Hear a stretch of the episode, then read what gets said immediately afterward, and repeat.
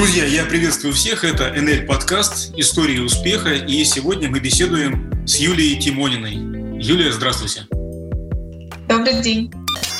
НЛ подкаст «Истории успеха». Так как наш подкаст называется НЛ «История успеха», а то нам, конечно же, хочется узнать, с чего начался ваш успех, а именно с того момента, когда вы вдруг решили отказаться от прошлой жизни, или она вас чем-то не устраивала, и вдруг возник на горизонте логотип NL или продукт компании NL. Рассказывайте с самого начала, что происходило, а я по ходу буду вас что-нибудь спрашивать. Я всегда говорю, что моя история — это история про Золушку, только ко мне вместо феи крестной пришел NL International, пришел совершенно спонтанно, но, видимо, в тот момент, когда был вот максимально необходим. А, это был 2015 год, я была тогда в своем первом декрете, а, в максимально некомфортной финансовой обстановке. А, я находилась в отпуске, соответственно, дохода никакого у меня не было. Муж работал, и так как он был единственным кормильцем в семье, ему приходилось работать очень много. Он брал там всяческие подработки, мы практически не виделись. Все это очень сильно давило и морально, и ну, физически тоже, да, потому что мне приходилось быть круглосуточно с ребенком одной, и при этом думать, где и как бы еще возможно было бы заработать денег. Я себя пробовала, как многие мамы в декрете, а, в различных направлениях. Я пробовала вязать какие-то шапки, я пробовала шить игрушки из фетра, пробовала все это дело продавать в Инстаграме. Естественно, денег это никаких не приносило, а, но как минимум я научилась пользоваться Инстаграмом, что мне, в принципе, потом неплохо помогло в НЛ. О компании до своего прихода я не знала ничего. Я никогда не видела банок Energy Diet, хотя на тот момент они уже были популярны.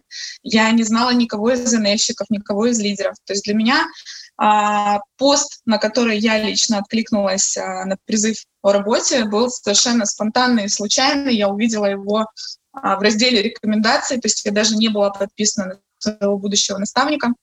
Это была раскладка денег, а, с подписью, что вот я мама в декрете, я зарабатываю, ну, если в рублях говорить, 28 тысяч рублей. Чтобы вы понимали, для меня эта сумма была ну, просто колоссальной. Она для меня была огромная, потому что в банке до декрета я работала за 9 тысяч рублей. Причем я считалась неплохим себе, в принципе, специалистом. Я работала в центральном отделении, в самом центре города. У меня было огромное количество рекомендаций, всего прочего. Юля, вот. извините, ну, пожалуйста, ну, не, небольшой уточняющий момент. У нас может быть задержка небольшая со звуком. Вот мы должны да. к этому привыкнуть. А, потому что, друзья, кто слушает этот подкаст, а, я нахожусь сейчас в Новосибирске, а Юля находится в Киеве. И, Юль, вы говорите, а, у вас была зарплата в банке 8 тысяч рублей, вы увидели в Инстаграме а, пост, где были разложены купюры, и там было 28 тысяч рублей. 28 тысяч рублей, да. Но это ну, же... То есть это были гривны, да, Ну да, да, я вот, я, я вот и хочу поэтому немножечко как бы здесь вас э, э, остановить и уточнить. Если в долларах, сколько это было, потому что, возможно, нас будут слушать люди, находящиеся в России, и они на автомате, когда услышат 8 тысяч рублей, представят российские 8 тысяч рублей. Я про российские 8 а, тысяч рублей. У вас была зарплата российских 8 тысяч 9, рублей? 9, она была 9 тысяч рублей до декрета моего. А какой это был за год? Полгода было. Это 2015 год. Это 2000... Я не скажу сейчас по курсу, но это район, а, моя зарплата, ну, я даже не знаю, это меньше 200 долларов. Угу. Юль, я просто подумал, что вы говорите не о российских рублях. Все, едем дальше. Извините, пожалуйста. Да, все, все понятно. Но зато мы сделали это уточнение, и теперь ни у кого вопросов не будет возникать, что речь шла о российских рублях. Что произошло дальше? А, я заинтересовалась, естественно, этим предложением. А, в посте было, насколько я помню, написано о том, что это сетевой, но либо ситуация у меня была уже вот настолько критическая, либо тот факт, что я, в принципе, о сетевом мало что знала. Я не успела испугаться, я не успела додумать себе каких-то страшных вещей, как обычно это бывает с новичками.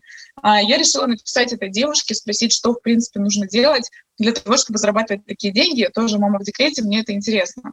Она сказала мне, проговорила снова, что это сетевой, но, говорит, не бойся, это совершенно не такой сетевой, к которому ты привыкла. Я говорю, да я, в принципе, ни к какому не привыкла, поэтому мне все равно, что нужно делать?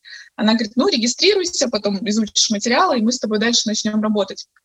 Я говорю, хорошо, у меня только один вопрос, денег у меня нет от слова совсем, что от меня нужно? А до этого в прошлой жизни, еще в студенчестве или в школьные годы у меня подружка занималась этим бизнесом. Я помню четко, что они покупали какие-то шкатулки с э, пробниками парфюма, какой-то набор каталогов и так далее. То есть меня интересовал вопрос, нужно ли это покупать, потому что денег у меня на это нет вообще. Она говорит, нет, ничего не нужно, регистрируйся, учись, дальше разберешься. Естественно, это предложение очень интересным показалось для меня. А, я зарегистрировалась буквально с первых дней. Я просто засаживалась на кухне, да, заседала на целые вечера. Мужу я не говорила, что я зарегистрировалась, потому что реакция была очевидна. Сетевой, развод, пирамида, лохотрон, ну, стандартный набор вот этих стереотипов. Я закрывалась на кухне, в ушах наушники. Евгений Блазеров просто э, каждый день, каждый год, при каждой встрече я говорю ему огромное спасибо, потому что именно он а, стал таким основополагающим фактором того, что я осталась в этом бизнесе. То есть я смотрела на него, я слушала его ролики и понимала, что если такие люди в этом бизнесе, вот такие прям жирным шрифтом, большими буквами, в этом бизнесе, значит, ну, однозначно имеет смысл им заниматься. Потом я подписалась на ребят, на лидеров, на Олега, Сани, там, на Свету Кижнирову, на других ребят, и я просто смотрела на них и не понимала, что, что с ними не так? Почему они такие счастливые? Почему они улыбаются? Столько проблем, столько каких-то бытовых моментов. Чего они улыбаются? Почему они такие красивые? Почему они такие подтянутые? То есть меня, я рассказывала в своей истории для сайта, меня купили люди. Я никогда не видела а, такого отношения вот в команде. Да? У меня опыт работы, в принципе, пять лет вот до НЛ. И, ну, всегда это какие-то конфликтные ситуации, всегда это какое-то желание кто-то кого-то где-то подставить, да, меньше сделать, самому успехнуть на кого-то. Здесь этого не было.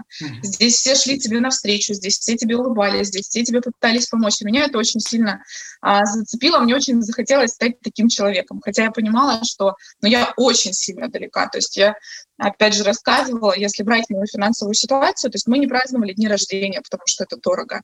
А всю беременность, вот когда такой максимально воздушный период, и хочется там каких-то фотосессий, там еще чего-то такого. У меня этого в принципе не было.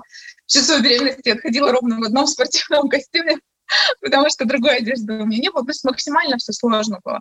И мне, конечно, хотелось дотянуться до вот этого уровня, когда люди могут путешествовать свободно, могут свободно себе что-то покупать. И я в НЛ увидела вот эту возможность стать другим человеком. То есть я не могу сказать, что конкретно пачка денег меня привлекла, и вот я хотела день, денег пачками, да, или там каких-то золотых слитков, я хотела быть другим человеком, на которого бы кто-то через время посмотрел и сказал, блин, я хочу быть такой, как она. А, я начала работать я начала регистрировать людей. То есть вот моя история, она максимально не шаблонная и нестандартная. Да? Если, как правило, новичок приходит, он пробует продукт, учится продавать, и только потом потихоньку подходит к набору команды, а у меня все было ровно в обратную сторону. Попробовать продукт я не могла, денег мне взять было негде, мужу я не признавалась до последнего, что я в сетевом. Юль, а вот вы сказали, что вы закрывались на кухне и работали. Два момента, да. которые я очень хочу уточнить, меня просто разрывает любопытство. Как складывалась ваша работа вот на закрытой кухне? То есть что вы в этот момент делали? Обзванивали, делали посты в Инстаграме? Что там происходило? А второй момент, ну вот я просто представляю, жена закрылась на кухне. Муж же все равно периодически заходит, там, воды попить, э, чаю налить, да, еще да, что-то, и видит, что жена до этого никогда не закрывалась на кухне, вдруг закрылась. Какая у вас... Да, какая у вас была легенда для вашего мужа? Что вы говорили на вопрос, а что ты здесь делаешь, дорогая? Ну, на кухне вот в первое время я закрывалась еще, сказать, что я работала, это, ну, сложно назвать работу, я обучалась. То есть вот как раз ролики Евгения Белозерова, они просто нон-стопом были в моих ушах, я писала себе какие-то конспекты. А, ну, во-первых, это было уже поздно вечером, да, то есть когда я уже уложила ребенка, когда появляется вот этот промежуток мамского времени, муж заходил на кучу мужика, смотришь, да, типа, неважно. То есть это звук был в ушах, я не понимала, о чем речь. Когда я через неделю где-то начала разговор о том, что слушай, мне бы витаминки попить, что-то волосы у меня лезут, что-то я после родов совсем плохая стала, и начала намекать на то, что мне нужны деньги. Вот тут он, конечно, связал уже все вот эти моменты и говорит, слушай, куда ты вляпалась? Это связано с тем, что ты смотришь. Я затянули в сетевуху. Я говорю, ну слушай, ну как затянули? Я сама пришла, ну, ну мне реально нужны витамины. Он говорит, ну нужны. Я говорю, слушай, дай 3 тысячи гривен, это 6 тысяч рублей. На тот момент вот столько денег мне нужно было, я уже все посчитала, чтобы активировать контракт. Он говорит, Юль, ты пойми, но витамины можно купить дешевле. Тебе точно витамины нужны? Точно я эти говорю, витамины, да. Точно эти витамины, да. Вот долго мы с ним а, разговаривали. А финансовая ситуация, просто чтобы вы понимали, вот э, была зарплата 8 тысяч гривен, была ну, давайте в рублях, да, была зарплата 16 тысяч гривен, было 10 тысяч гривен, 10 э, тысяч рублей стоимость квартиры, ровно 6 вот оставался вот этот зазор, и ровно вот этих 6 тысяч мне не хватало на активацию контракта. Он говорит, ну ты понимаешь, что мы не можем себе этого позволить. Ну, подождите, но муж же тоже зарабатывал. А я про его зарплату сейчас. А вы про его зарплату говорите. Угу. Ладно, что было дальше? Эта история становится очень вот, интересной. Ну, естественно, он мне сказал, что мы не можем себе это позволить, не потому что он там жлоб какой-то, да, но просто мы реально на тот момент не могли. Я пострадала, погоревала, но я не остановилась. То есть я продолжала подписывать людей. Более того, опять же, нестандартность моей истории заключается в том, что у меня не было списка звонка, встреч, да, как это по классике жанра происходит. Я почему-то на тот момент подумала, что своих коллег из банка я позвать не могу, что это как-то будет неправильно, они за мной не пойдут, поэтому я решила вспомнить своих одноклассников, одногруппников, короче, людей из совсем прошлой жизни. А, но так как в Киеве мы приезжие, мы сами из Крыма, Соответственно, ребята, все мои знакомые, они находились в Крыму. Крым на тот момент уже стал Россией, то есть позвонить туда физически я не могла. Я могла только писать смс -ки. И вот здесь важный момент, потому что когда я рассказываю свою историю, а новички часто думают, что можно взять телефон и начать тупо спамить абсолютно всем, кого они знают. На самом деле нет. А для того, чтобы завести разговор с человеком о работе, мне иногда приходилось потратить на общение с ним 2-3 дня. То есть, естественно, если я не видела свою одноклассницу 15 лет, я не могу ей написать «Привет, пойдем ко мне в команду» или «Пойдем в классный сетевой». Я человека подготавливала. Нужно было сделать как минимум, чтобы человек меня вспомнил, да, кто я вообще такая. То есть я задавала какие-то бытовые вопросы, ой, ты вышла замуж, какое у тебя красивое платье, а я вот тоже вышла замуж, жду ребенка, скоро мне рожать. Какие-то вот такие разговоры вокруг да около. А, и когда разговор заходил о работе, я его, как правило, задавала. У меня была такая коронная легенда о том, что ну вы же теперь Россия, как у вас теперь? Что поменялось, что изменилось, да? Mm-hmm. И вот тут человек с широкой душой начинал мне рассказывать, как у него обстоят дела. Кто-то говорил, что у меня в целом все окей, у меня хорошая зарплата, но я просто с утра до ночи на работе. И тут такой джинь в голове. То есть я понимаю, что я могу позвать его в этот бизнес на свободу, на возможность работать по собственному графику. Кто-то мне говорил, что ты знаешь, денег вообще не хватает, я кручусь как белка, я вообще не знаю, что мне делать. Дзынь, все, я понимаю, что я могу в этот бизнес человека позвать на деньги. То есть а моя история, она про то, что вариантов развития событий их может быть много. Не нужно придерживаться какой-то одной стратегии, какой-то одной инструкции. Нужно делать так, как комфортно, во-первых, тебе, и как получается у тебя. То есть вот мои варианты, они были про то, что я писала людям, и да, это не всегда с первого раза с первого дня, и да, это много. Для того, чтобы зарегистрировать своих первых 27 человек за первые две недели работы, мне пришлось обработать больше 200. Когда я сейчас об этом рассказываю, мне люди говорят, слушай, у меня столько людей нет в окружении. Как правило, у нас все интроверты, я интроверт, я ни с кем не общаюсь, у меня столько людей нет. Но здесь а, вопрос желания, потому что если рассмотреть мою ситуацию, да, а, когда я ушла в декрет, мы приехали в село, то есть это был даже не Киев, мы не могли физически потянуть квартиру, да, финансово, вернее, потянуть квартиру в Киеве, мы приехали в село, где никого не знала. А банковских коллег я решила не звать. Инстаграм на тот момент был нерабочий. То есть мозг начал а, работать не на то, чтобы найти причину, почему у меня здесь не получится, а на том, как найти эту возможность, да, кого еще я могу позвать. Я позвала всех своих одноклассников, я нашла своих соседей, а, из деревни бабушки, где я выросла. Я обработала всех своих одногруппников. Когда закончились мои одногруппники, я пошла по одногруппникам мужа, потому что мы учились в одном университете, и как-то там прямо косвенно они меня знали, где-то на слуху я у них была. То есть я к ним стучалась в смс с каким-то предлогом, с каким-то вопросом, напоминала, кто я, говорила, что вот мы теперь поженились, мы теперь семья, скоро ребенок. То есть вот таким вот образом а, я народ заставляла окунуться в эту тему, заставляла со мной поговорить хотя бы. Конечно, очень много отказов было. Кто-то блокировал, кто-то просто не отвечал, кто-то говорил, что, что с тобой сделал декрет, ты же была нормальная, зачем тебе это все? С варианты были, вариантов было очень много. Юля, Но расскажите... Были угу. Юля, расскажите, пожалуйста, про то, как вот в этот период, вы как-то немножечко это а, умолчали об этом, а как в этот период складывались отношения с вашим супругом? То есть я так понял, что по его первой реакции он был несколько против, потому что ну, он произнес фразу «тебя втянули в сетевой», на что вы ему сказали, что нет, я сама пришла как его отношение менялось или каким оно было в тот момент, когда вы начали вот обзвон своих бывших одноклассников, одногруппников и так далее? Как он за этим наблюдал? Что он делал? Я не могу сказать, что у него было прям резко негативное отношение, но, конечно, он во всю эту историю не видел и не сильно поддерживал. Единственное, что меня спасло, да, в тот момент, я думаю, это то, что я нашла себе увлечение. То есть если раньше он приходил там с трех работ вечером, и я на него вываливала еще кучу своих каких-то проблем, что я устала, что я не знаю, там за то надо заплатить, за это заплатить. Тут у меня появилось увлечение, у меня загорелись глаза, я начала чем-то заниматься, я начала с, чем-то с кем-то общаться, и мелькнула когда-то фраза, что делай, что хочешь, только меня не трогай. Вот. А я не могла не трогать. Я настолько этим горела, что, мне кажется, уже через месяц мой муж знал и маркетинг-план, и всю мою команду поименно, и всю мою стратегию, все мои планы на этот бизнес, потому что ну, я была вовлечена максимально и старалась вовлечь его.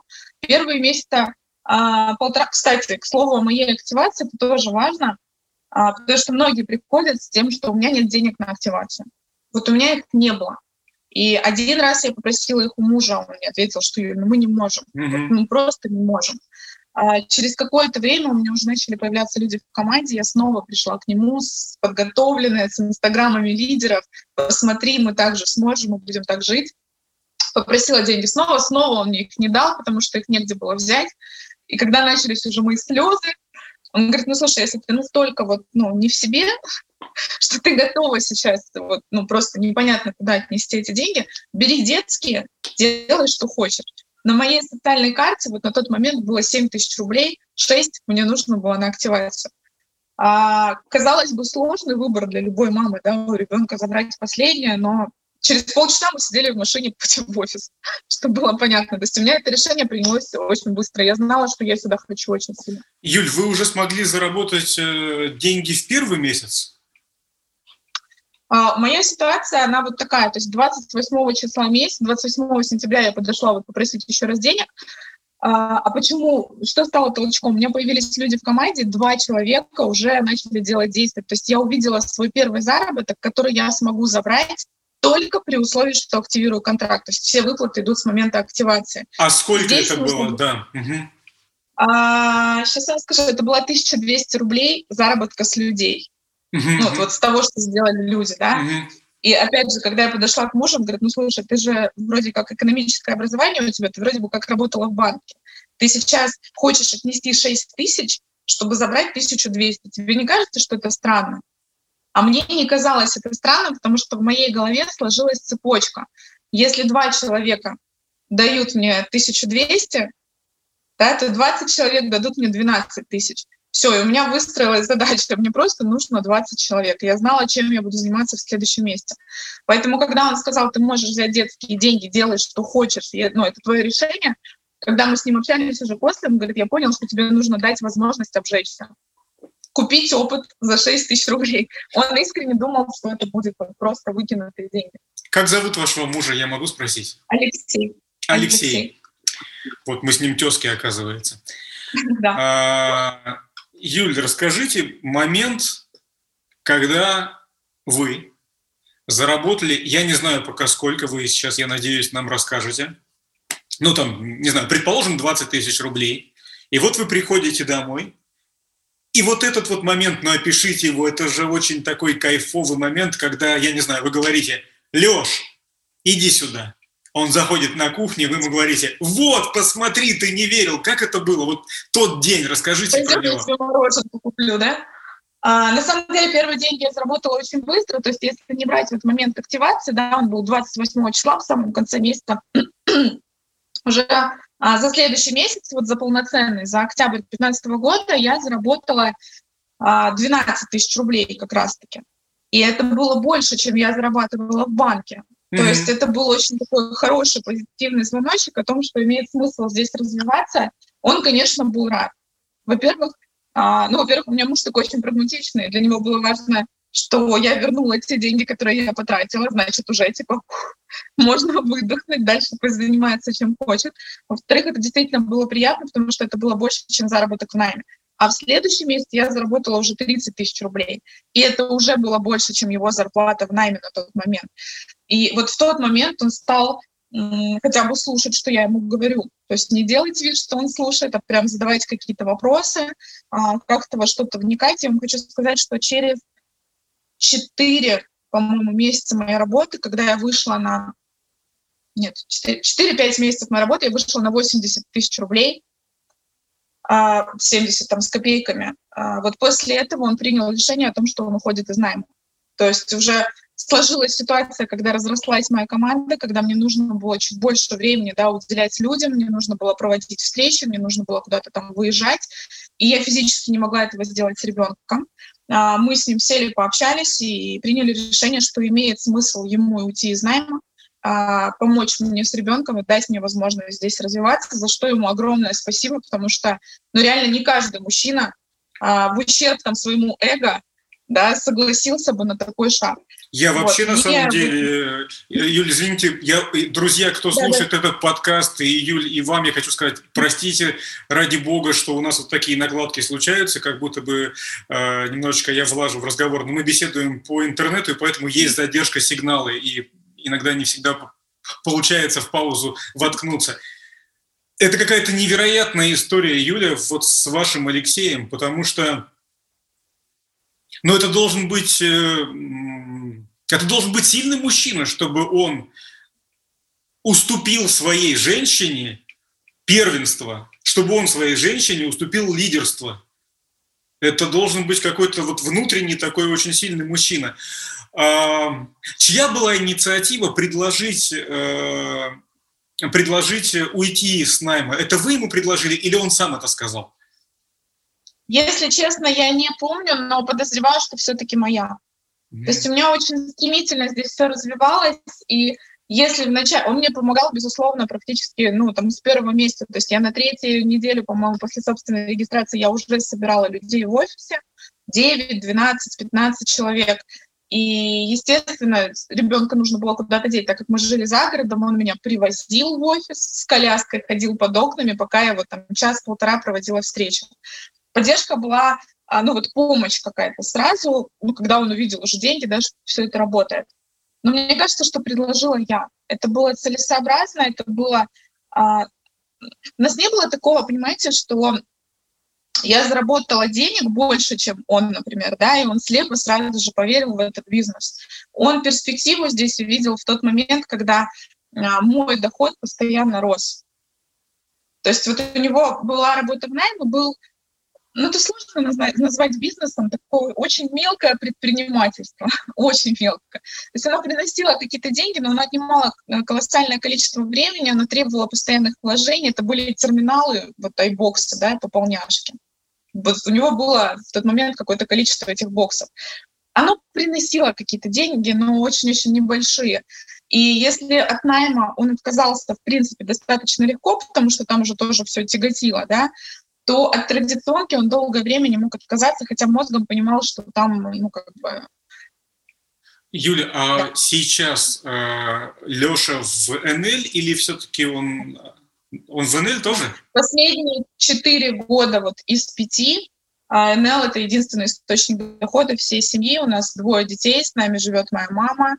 Мы стараемся помогать родственникам нашим из Крыма. То есть все это абсолютно на деньги НЛ. А муж мой в квалификации Diamond Star.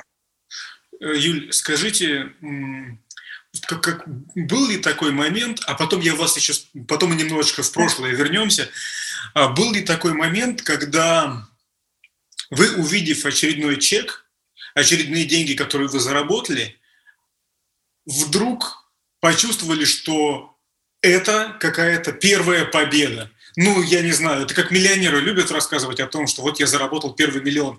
Какая это была сумма денег и что это был за момент, когда вы вдруг почувствовали, Юля, ты не зря старалась, ты молодец, сказали вы сами себе? Слушайте, ну таких моментов на самом деле было очень много. Во-первых, это первые вот эти 12 тысяч рублей, они были для меня очень показательными. Следующий чек, допустим, в 30, он был важен, потому что это была квалификация звезда. И до меня в Украине там ее а, так быстро не закрывали. То есть я ее закрыла, и обо мне сразу заговорили. Это было значимо для меня. Я человек, для которого признание вообще в принципе очень сильно важно. А потом были какие-то пороговые суммы, там типа 100 тысяч рублей, 200 тысяч рублей, да. После каждой вот этой суммы ты ощущал, что ты просто, ну, ты, ты что-то прям великое делаешь. Четко помню, как а, я расплакалась, я уже была беременна вторым ребенком. В принципе, к хорошему уже быстро привыкаешь. 200, 300, 400 тысяч рублей. Как-то вот оно все завертелось, что ты это начал воспринимать как должное. Но mm-hmm. вот я четко помню а, скачок с 600 тысяч рублей на 800. Это случилось за один месяц. И я вот четко помню, как приходит чек 800 тысяч рублей и просто слезы градом. Есть где-то это видео, я такая уже глубоко беременная, с таким хорошим животом, сижу просто над телефоном и рыдаю. Хотя, ну, большие суммы уже начали как-то входить вот в привычку, вроде бы ты понимаешь, за что ты их получаешь, это как-то стабильно все было. Но вот этот скачок, он каким-то таким щелчком в голове, я начинала понимать, что ну, это действительно огромные деньги. Для, не только для мамы в декрете, для любого среднестатистического человека это огромные деньги. Абсолютно. И тогда, конечно, вот пиковый, наверное, момент. Потом был миллион рублей, конечно, тоже. А в гривнах это не так красиво звучит, но вот в рублях миллион тоже помню, что мы очень сильно радовались, потому что ну, можно хоть как-то там в кругу семьи миллионером поназываться. Юль, скажите, а вот вообще, когда было сложнее зарабатывать? Когда вы больше вкладывали себя, своих сил, времени – вот на первые там 12 тысяч рублей, 30 тысяч рублей, там, не знаю, 100 тысяч рублей, или когда уже стали суммы покрупнее, когда вы больше работали, если так можно сказать, хотя здесь не совсем точное слово.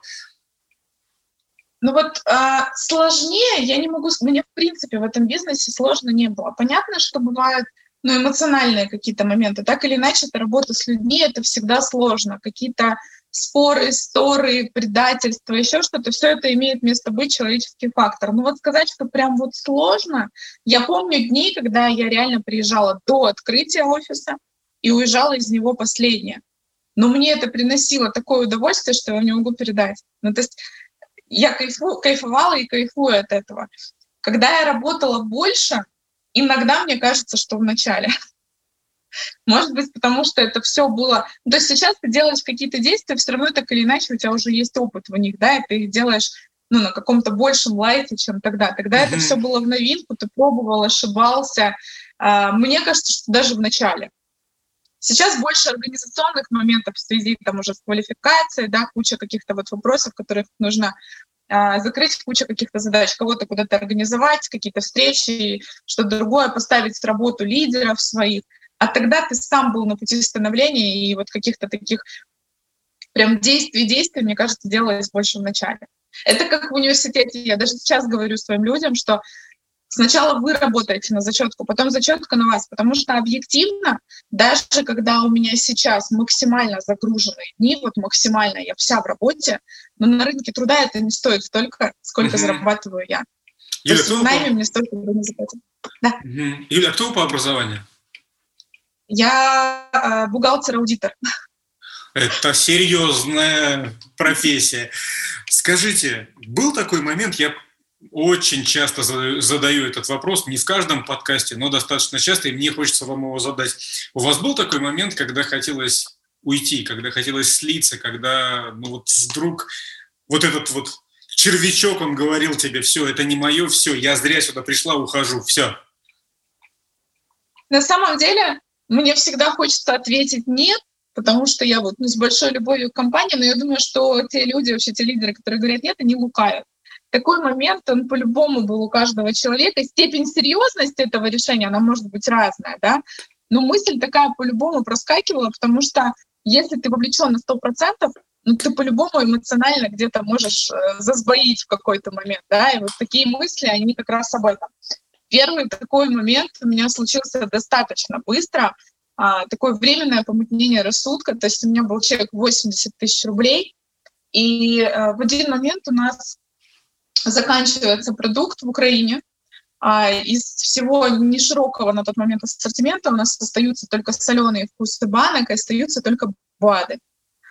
А продукт Energy Diet на тот момент абсолютно еще не популярный в Украине, и продавать супы крайне сложно, тут БАДы. Короче, падает товарооборот у меня, а, и падает, соответственно, чек. падает аж с 80 тысяч на 60, на 55. И я думаю, все, это провал. это провал, мой бизнес рушится, наверное, это не для меня. Короче, все очень плохо. Но это, это помутнение рассудка, я по-другому не, не могу найти этого названия никакого. Я позвонила тогда вышестоящему своему наставнику Павлу Кочину в скайпе, как сейчас помню, он мне просто вот так через монитор по щекам вот так надавал, привел немножко в чувство, напомнил о моей зарплате в найме, и, собственно говоря, все, больше таких мыслей не было. У меня бывает сейчас, когда ты вот прям со всей душой к человеку, ты, ты хочешь его протянуть на какой-то новый уровень, ты для него стараешься, а он в какой-то момент говорит, слушай, я чуть сегодня неважно себя чувствую, голова побаливает, я там не приеду на встречу, или я не сделаю то-то, то-то. Ты думаешь, да, ёшкин кот, что с тобой не... Да как все задолбало, делайте, что хотите, все я так больше не играю, да, и такой разворачиваешь, что уходишь. Но это проходит буквально через час. То есть нужно просто выдохнуть. Я вообще, в принципе, очень эмоциональный человек. Но вот так, чтобы по-серьезки я когда-то рассматривала другую компанию или возможность там возвращения в найм, или возможность там ведения какого-то традиционного бизнеса нет. Вот Мысли сейчас... про традиционный бизнес однажды возникли, а, мы посчитали это экономически, и я понимаю, что ну, это не имеет смысла. Это огромные риски, это огромные вложения. Зачем, если здесь я стабильно могу эти деньги приумножать, не вкладывая? Вы сказали про своего наставника, которому вы позвонили вот в тот момент, когда чек упал с 80 тысяч до 55, и сказали о том, что он вам по скайпу э, через монитор прям по щекам-то понадавал, чтобы вы пришли в себя. Юль, вы сейчас как наставник, у вас есть какие-то методы взбодрить тех, кто вдруг в уныние впал. Это какой-то универсальный метод, или вы уже немножечко психолог, и в зависимости от того, как почувствовали человека, разные разные моменты применения? А, конечно, чаще всего под ситуацию, но есть какие-то вот общие моменты, то есть я всегда человека стараюсь возвращать к реальности. А, причем не так, что я ему навешиваю да, какую-то информацию, я стараюсь задавать ему вопросы. Какие есть альтернативные варианты у тебя? У меня очень много мамочек в структуре. Очень много, видимо, вот яблочко от яблоньки, да, и мы друг к другу все притягиваемся. Спрашиваю просто, какие у тебя есть на сегодняшний день варианты. Даже если рассматривать блогинг, да, у нас, ну, есть девчонки, которые ведут блоги, но это не те заработки, которые может дать НЛ, который дава, дает и давал уже НЛ. Такое количество рекламы ты не можешь взять. А, то есть я стараюсь приводить человеку примеры адекватные какие-то. Я не говорю, что найм это плохо там, и так далее. Просто привожу в чувство, объясняю тем, что, во-первых, найм тебя сейчас никто не возьмет с маленькими детьми, но объективно. Что ты можешь, какие ты можешь еще варианты там для себя рассматривать? Блогинг, реклама, ну, не знаю, что-то из онлайн-профессии. Всему этому тебе нужно учиться тебе нужно опять потратить время там, и так далее. В у тебя уже в целом все стоит, все налажено, все работает. Где-то нужна помощь, давай я буду подключаться. То есть у меня нет такого, что ну, там прям я ругаю как-то людей. Хотя сейчас иногда я перечитываю свои старые чаты, вот с которых все начиналось. Я была намного жестче. То есть я могла прям прям напихать в чате. Сейчас я ну, читаю, думаю, господи, как, как вообще люди это слушали, почему они там не бунтовали. Но, видимо, ментальность наша такова, что мы все вот по своей природе какие-то все-таки больше работники найма. Нам нужен вот этот человек с палкой, который будет ругаться, который будет контролировать, и только в такой момент мы работаем. Ну, Юль, это же, это же все заложено еще с советских времен, понимаете? Вот, вот эта вот э, модель поведения, она действительно очень э, туго э, ломается. Ведь у нас же какие были установки? Школа, институт, работа по найму, карьерный рост, какая-то хорошая должность, пенсия, дача. по большому счету все так и жили. Юль, вы интересную вещь сказали. Вы сказали о том, немножко раньше, сейчас а, вы поймете, о чем я. Вы немножко раньше сказали, вот я там начинала, была молода и совершала какие-то ошибки. Конечно, я сейчас как наставник могу там своим девчонкам, мамочкам а, что-то лучшее сказать, от каких-то ошибок их уберечь. А вот какие такие, ну, я не знаю, две-три ошибки, которые вы совершали и сейчас прям всем говорите, не надо так делать, не наступайте на мои грабли? А, самая большая моя ошибка, наверное, это... Короче, я не умею выстраивать вот эту границу между бизнесом и дружбой. Я... Но это моя проблема по жизни, это моя проблема не только в НЛ. Я, я не всегда умею чувствовать людей, не всегда умею правильно выставлять вот эту границу, когда можно, когда можно ближе, когда нельзя. И это меня очень сильно подводило. И если вдруг с таким человеком, которого подпустила слишком близко, происходил у нас какой-то конфликт, это могло меня выбивать из работы на несколько дней. И таких ситуаций было несколько да, за а, период моей практики. То есть я сейчас за то, что отношения, да, должны быть дружеские, да, должны быть доверительные, да, а люди из моей команды должны знать, что я для них поддержка и опора в любой бизнесовой, в первую очередь, ситуации. А частной жизни на это уже, ну, как бы, рассматривается индивидуально, да, то есть я не тот человек, у которого нужно бежать и занимать деньги, там, просить посидеть с твоим ребенком и так далее. Вот это я поняла уже сейчас, спустя пять лет. Иначе ну, бизнес немножко искажается, и получаются не очень хорошие вещи. А, что я еще поняла? Поняла, что квалифи... себя всегда нужно заставлять работать на более высокую квалификацию. То есть вот стратегия удержания квалификации — это неправильно. Всегда нужно задирать планку, стараться вот к какому-то более высокому результату, и тогда а та квалификация, которая есть сейчас, она удержится в любом случае, потому что было несколько вот моментов, когда я лично а, рубилась за то, что нужно удержаться, нужно укрепиться там и так далее. Нужно делать параллельно. Вот. Третий момент, который вот сейчас я всегда боюсь его озвучивать, потому что переживаю, что неправильно поймут. Не нужно работать а, на износ. То есть работать нужно много. А вкладываться в этот бизнес нужно максимально, и всегда, когда меня спрашивают, сколько часов там в сутки я уделяю этому бизнесу, я уделяю все часы, когда я не сплю, я уделяю этому бизнесу. Я просыпаюсь с телефоном, засыпаю с телефоном. Но не должно быть а, вот надрыва какого-то душевного, когда это в ущерб семье, в ущерб отношениям, в ущерб дружбе, в ущерб всему. У меня такой период был, и, к сожалению, он привел ну, к не очень хорошим да, последствиям, из которых мне пришлось выходить. И сегодня я уже не передавливаю так своих менеджеров, как могла передавливать когда-то, потому что мне казалось, если я могу вот так, значит, вы все должны так делать. Вот сейчас, сегодня за то, что работать нужно много, нужно выкладываться максимально, но если вдруг тебе где-то плохо, вот в каком-то моменте отдохни, дай себе вечер, но вечер, не неделю и не месяц, потому что э, истощение, выгорание очень легко перепутать с ленью. Когда это все затягивается, это переходит уже на стадию лени, и из вот этого вылазить очень сложно. Юль, я по вам вижу, что вы спортом занимаетесь. Нет. Тогда, тогда сейчас все, кто этот подкаст слушают, из девчонок скажут, как жалко, что это не видео. Я хочу увидеть эту девушку, которая спортом не занимается и так спортивно классно выглядит. А, да, да, кстати, да, пользуйтесь продукцией э, НЛ. Я просто, знаете, э, периодически в разговорах вот в этих подкастах провожу параллель со спортом. И вот то, что вы сейчас сказали, не работая на износ – мне напомнило слова некоторых тренеров, которые говорят, тебе сейчас хочется больших результатов, ты хочешь много тренироваться, каждый день больше, больше, больше, но помни, наступит перетренированность, и ты резко на какой-то уровень взлетишь, но потом упадешь так сильно и будешь таким уставшим, что потом потребуется очень много сил, чтобы взобраться на, на тот уровень, на котором ты был. Это вот можно провести параллели со спортом, мне кажется. Абсолютно.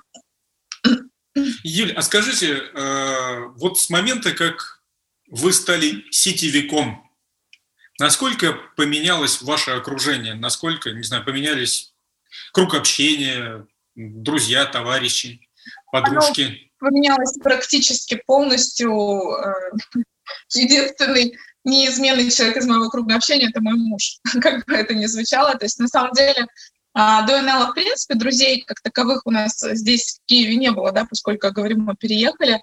А, то есть у нас были коллеги по работе, и у нас а, были родственники мужа, с которыми мы встречались вот каждую пятницу для того, чтобы обсудить, как тяжело нам живется, как нам все надоело, как мы от всего устали. Причем я четко помню, что мы каждую пятницу пили пиво, если можно, да, такое говорить в эфире. Мы не могли себе позволить взять какое-то блюдо в кафешке, потому что это уже деньги, да, то есть мы просто приходили попить пиво и пожаловаться на жизнь.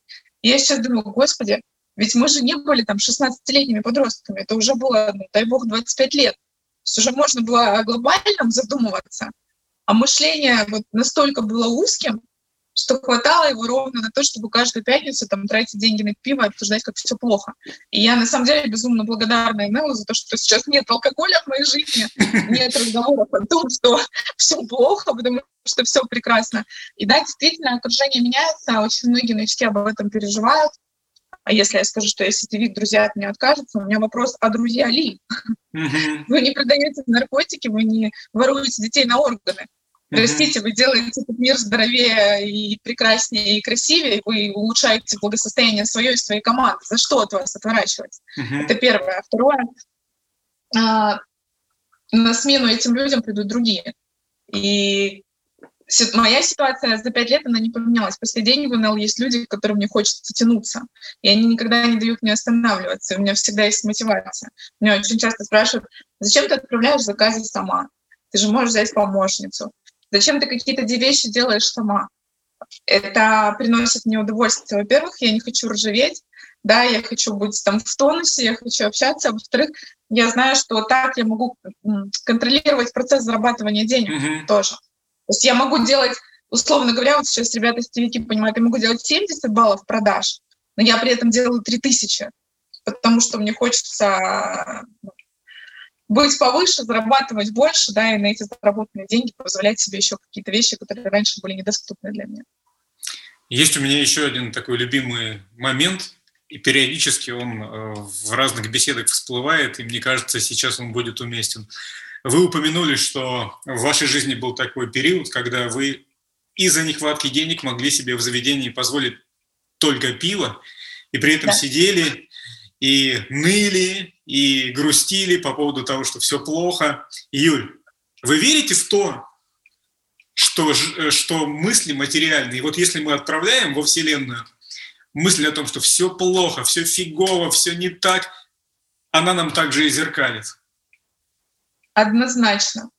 Однозначно верю, и а, последние года, уже два практически, получается как раз-таки вот эта ситуация, когда на износ, она меня привела к состоянию, когда я а, несколько дней пролежала пластом, и я не смогла вообще себя собрать никак, да, и я обращалась там к психологам, общалась, общалась, это привело меня на путь духовного уже развития. То есть раньше я думала, что духовность религия — это где-то рядом. Да? Сегодня я понимаю, что это абсолютно разные вещи. Сегодня я очень сильно топлю за духовность, очень сильно топлю а, за медитации, да, за визуализации, за все остальное. А, квантовая физика стоит вот у меня на, на полочках, я все это читаю, я абсолютно на 100% знаю, что это работает. И даже мой муж, насколько бы скептически он к этим вещам не относился, опять же, в свое время, сегодня он а, абсолютно поддерживает эту точку зрения. То есть сегодня как только где-то даже а, мысль какая-то негативная появляется, и не дай бог она материализуется в слово, это тут же разгоняется. То есть в нашей семье это недопустимо, потому что мы четко знаем, как это работает. И иногда это работает очень быстро, на коротком промежутке времени, поэтому мы очень сильно стараемся контролировать то, о чем мы думаем, и то, что мы говорим.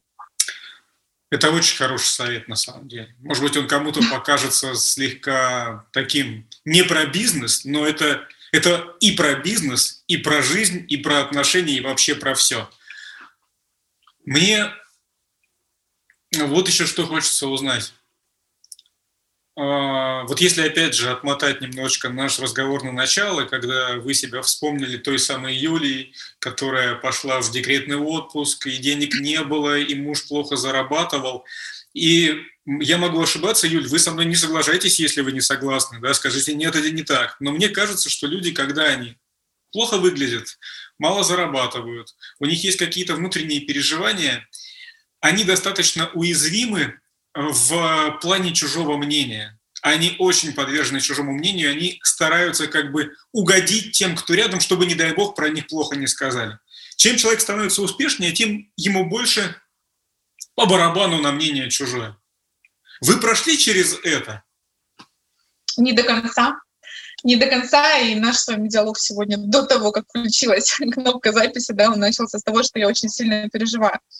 Я буквально пару дней назад об этом рассказывала в сторис, что я один из немногих лидеров, о котором практически никто не знает. То есть я всегда такая темная лошадка, если тихонечко там работаю, делаю какие-то результаты. А, почему? Потому что у меня огромный страх и огромное до сих пор переживание, хотя выгляжу я намного лучше, чем я выглядела, придя в компанию, да, и говорю я намного лучше и так далее. Но переживание это есть. Я очень долгие годы отказывалась от выступлений, например, на звездных марафонах.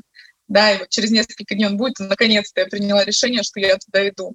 А от подобного рода мероприятий, как сегодняшнее интервью, я тоже старалась отказываться, потому что а, до сих пор сохранилась где-то мысль, что я хуже, что я могу сказать что-то не то, что вот я знаю, что эти интервью берут там у крупных лидеров, хотя в принципе, да, вот я тоже квалификации, я с тем же техом, я с такой же командой, я делаю такие же товарообороты, но где-то есть мысль, что вдруг я не дотягиваю. И я сейчас осознанно шагаю в эти страхи, осознанно там, согласилась на интервью, осознанно согласилась на звездный марафон, потому что я понимаю, что, а, пожалуй, в этом бизнесе это осталась последняя такая нерешенная моя задача, именно с тем, чтобы выходить в люди и, и говорить, я есть, я Юля, я вот такая, я могу. Чтобы это было не только на уровне моей команды, да, где меня там знают, уважают, прислушиваются, чтобы это было на уровне уже всей компании. Юля, если бы вы этого не рассказали, я сейчас буду, я сейчас буду ворчать. Если бы вы этого не рассказали, я бы в жизни про вас э, вот такого не сказал. Вы уверенно выражаете свои мысли, вы не пытаетесь как-то сначала их сформировать в своей голове, а потом выдать при помощи предложений. Вы все делаете замечательно, у вас все получится. Вы что? Вы, этой проблемы у вас нет. Абсолютно, вот я в этом уверен. Это помните фильм... Здорово, встань и иди. Помните фильм, а, по-моему, это была а, фраза произнесена в фильме «Москва слезам не верит», когда две подружки беседуют, и одна другой говорит, а вдруг я что-нибудь ляпну? И ляпни, но ляпни уверенно, тогда это называется точка зрения. Это сто процентов. Я всегда новичкам своим говорю, что на первой встрече, вот на самой первой, вообще не важно, что вы говорите, вообще не важно. Важно, как вы это говорите, потому что человек оценивает вас, он сканирует вашу уверенность, понимание вообще ситуации, насколько ты сам доверяешь тому, что происходит. Если доверяешь ты, значит, можно довериться тебе и пойти за тобой. Тут я согласна с вами на сто процентов.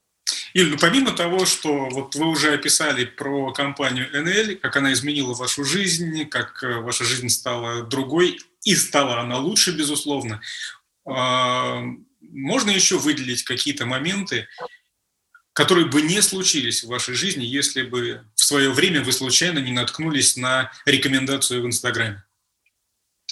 Ну, во-первых, уже три года я езжу на Мерседесе из салона однозначно этого в моей жизни, наверное, не случилось. Опять же, с Мерседесом есть интересная история про мою неуверенность. Да, то есть я знала, что в компании есть это бонус, что его в теории можно получить. И когда я только пришла, я даже об этом мечтала, но когда я начала работать, поняла, что, блин, сложно, там нужно работать сильнее и сильнее. В какой-то момент я поняла, что если я не поеду в Мерседес и не посмотрю на него глазами, то я к нему приду не скоро. Я обещаю своей команде в чатах, что, друзья, Сегодня я еду в Мерседес-центр, сегодня будет много фоточек, я вам все покажу. Мы подъезжаем с к мужем к салону Мерседес, и я понимаю, что я не могу выйти из своей машины и зайти в салон, потому что ну, я не выгляжу как человек, который пришел за Мерседесом. А если я так не выгляжу, то какого фига я вообще тут хожу и, ну, зачем я пришла, да, то есть что обо мне подумают. Мне казалось, что я зайду, и просто вот весь салон прямо обернется и будет смотреть на меня. Я сидела, я настраивалась, наверное, минут 15. Я просто не могла туда зайти. И если бы не обещание команде, я бы, возможно, так этого и не сделала. Но я знала, что есть уровень ответственности перед людьми, и я по-любому должна уже это сделать. Я зашла в этот салон, даже как-то там неловко какие-то селфи сделала с машиной, но я должна сказать, что Шесть месяцев я пробыла в квалификации, в которой не хватало два шага до автомобиля. В июле месяце 5 числа я еду в автосалон, а 31 я закрываю нужную квалификацию. То есть вот эта визуализация, да, то, о чем мы говорили, она настолько была сильно, что мне хватило там, 25 дней для того, чтобы закрыть квалификацию, которую я до этого не могла закрыть полгода. Вот, поэтому Мерседеса могло не быть. В данный момент я нахожусь э, в своей трехкомнатной квартире, которую мы купили в Киеве, уже не в пригороде, не в селе. Опять же, а, когда мы переезжали в Киев, то есть мы долгое время мы арендовали квартиру, и мы, в принципе, понимали, что квартиры у нас не будет никогда. Вопрос только в том, будем мы арендовать подешевле или подороже. Да, это единственное, что мы обсуждали, потому что даже для того, чтобы взять ипотеку, нужен был первоначальный взнос. У нас его не было, у нас не было никаких отложенных денег вообще. Вот сегодня есть квартира, которая куплена за нал, за деньги, принесенные в пакете, да, то есть никаких кредитов, никаких займов. А я улыбаюсь вам красивой улыбкой за 11 тысяч евро, которая тоже со мной могло бы не случиться. И на сегодняшний день я считаю, что это одно из лучших вообще вложений было в себя, потому что зубы — это не просто про красиво поулыбаться, это еще и про уверенность в том числе. Да, и все первые там корпоративные мероприятия, все фотки с лидерами, лидеры наши улыбаются в 32. Я стояла поджав просто губки, потому что ну, я понимала, что я не соответствую. Mm-hmm. А, огромное количество путешествий, какие-то такие страны, которые для меня казались раньше находятся вообще на другой планете, типа Исландии, типа Марокко, типа там каких-то Катаров, еще что-то. Но для меня это очень круто. Альпы, у нас было замечательное путешествие в Альпы, три страны мы объездили. Ну, если бы не НЛ, этого бы не было однозначно. Максимум Турция, максимум. Таиланд, что еще мог бы быть? Мог бы быть еще Таиланд. Но Таиланд это дорого из Украины. А, из Украины, да, я это не просчитал этот момент. Да. Вот, то есть на Турции и Египет максимум. Сейчас мы в Турцию ездим два раза в год стабильно. Для детей это как э, поездка к бабушке. Ну, то есть вот для них Турция это так вот к бабушке на выходные, типа, да. Ну и стараемся, сейчас пандемия, конечно, вообще стараемся две-три новых страны посетить за год, вот каких-то, чтобы прям флажочек поставить, что я здесь был. Ну и Турция, это само собой не обсуждается. Естественно, это совершенно другой уровень отелей.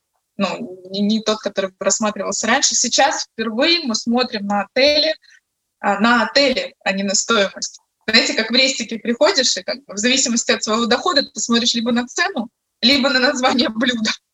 да, и выбираешь уже по своим параметрам. Здесь вот то же самое, то есть сегодня впервые мы смотрим на сам отель, а то, сколько стоит тур. И это приятно очень Еще одна вещь, вещь очень сильно заметна у вас, у НЛщиков. Вы себя же называете НЛщики, это нормально? Да. да. Еще одна вещь очень сильно заметна у НЛщиков, вот какая. Может быть, это моя картина мира слегка искажена, но а, вот когда в обычной жизни, не сетевой жизни, а в обычной жизни, человек резко становится обеспеченным, а все-таки за 3-5 лет а, получать большие деньги – это достаточно крутой э, взлет, согласитесь. Так вот, в обычной жизни, когда человек резко становится обеспеченным, появляются какие-то такие снобские ноты, Э, девочки становятся иногда слегка стервозными. Она уже говорит, вот это блюдо мне замените. Вот это что у вас тут такое вообще за обслуживание? Э, мужчины становятся тоже так слегка, знаете, с высока на все посматривают. И я замечаю удивительную вещь э, в НЛьщиках. Вы быстро становитесь обеспеченными, а по меркам вообще обычных людей богатыми. Но при этом и вы об этом, Юля, сами сказали сегодня, что когда вы перечитывали свои чаты, то вы вдруг заметили, что на старте вы были гораздо более жесткой, чем сейчас. Вы, наоборот, становитесь открытие душевнее, добрее, и можно еще много всяких таких красивых эпитетов здесь добавить. Вы не замечаете такого? Ну, про открытие душевнее, добрее я замечаю. Опять же, я всегда говорила еще до прихода в НЛ, что все проблемы в жизни, которые возникают, они так или иначе связаны с деньгами. Любые проблемы. Даже если это проблемы в отношениях, если начать разматывать этот клубочек, так или иначе он привязывается к финансам. Да? И когда у тебя вот этот момент закрыт, ну чего тебе злиться? Если ты э, можешь вкусно кушать, можешь хорошо отдыхать, можешь общаться с теми людьми, которые тебе нравятся, можешь а, поехать в офис, а можешь не поехать в офис, можешь поехать отдохнуть и так далее. То есть у тебя, в принципе, нет поводов напрягаться. Это первое. Второе, почему ну, там, не зазнаемся или как-то не, не портимся, да, а, Наверное, потому что еще свежо в памяти, откуда ты вышел, откуда ты пришел, да, и как бы ну, не знаю, у меня такого нет. Я часто слышу свой адрес, что типа ты не поменялась, вот ты такая же. Ты там не зазнаешься, ты как общалась, так и общаешься. Но глобально что, что произошло? Ну, я та же Юля, у меня та же фамилия, те, те же черты характера, все то, что просто сегодня у меня больше возможностей. Ну и плюс все-таки та философия, которую несет компания, для меня это на самом деле огромная ценность. И тот факт, что а, благотворительный фонд у нас есть, да, то есть раньше ну, я старалась по мере возможности там бабушкам возле метро какую-то мелочь насыпать. Но понятно, что глобально это там огромной помощи какой-то не несло. Сегодня я знаю, что у меня стоит там ежемесячное перечисление в фонд «Солнечный город». Да, я там являюсь бриллиантовым партнером. А, я знаю, что сегодня у меня есть возможность собирать э, здесь для нашего украинского фонда там, коробки с э, едой, с какой-то помощью. Естественно, тебя это тоже делает добрее. Ну, то есть ты несешь какой-то вообще свет в этот мир. Когда ты сам зол, когда тебе самому нечего кушать, ты не можешь думать о том, как помочь кому-то другому. Поэтому вот философия, которая, хотел сказать, навязывается, она не навязывается, которая прививается компанией, помог себе, помоги другому. Ведь это же не только про благотворительный фонд, про менеджеров в том числе ты смог протянуть себя на какой-то новый уровень, помоги теперь какому-то другому человеку. И на самом деле э, ты и себе во благо это делаешь в том числе, потому что вот у нас система вин-вин, да, если не будут зарабатывать мои люди, я тоже не буду зарабатывать. Но сейчас, конечно, в большей степени э, ну, держат уже не деньги здесь, а именно вот эта возможность э, получать благодарность. Может, это тщеславие, конечно, называется. Нет. Не знаю. Нет, это, это, это вряд ли. Это, мне кажется, не, не так называется.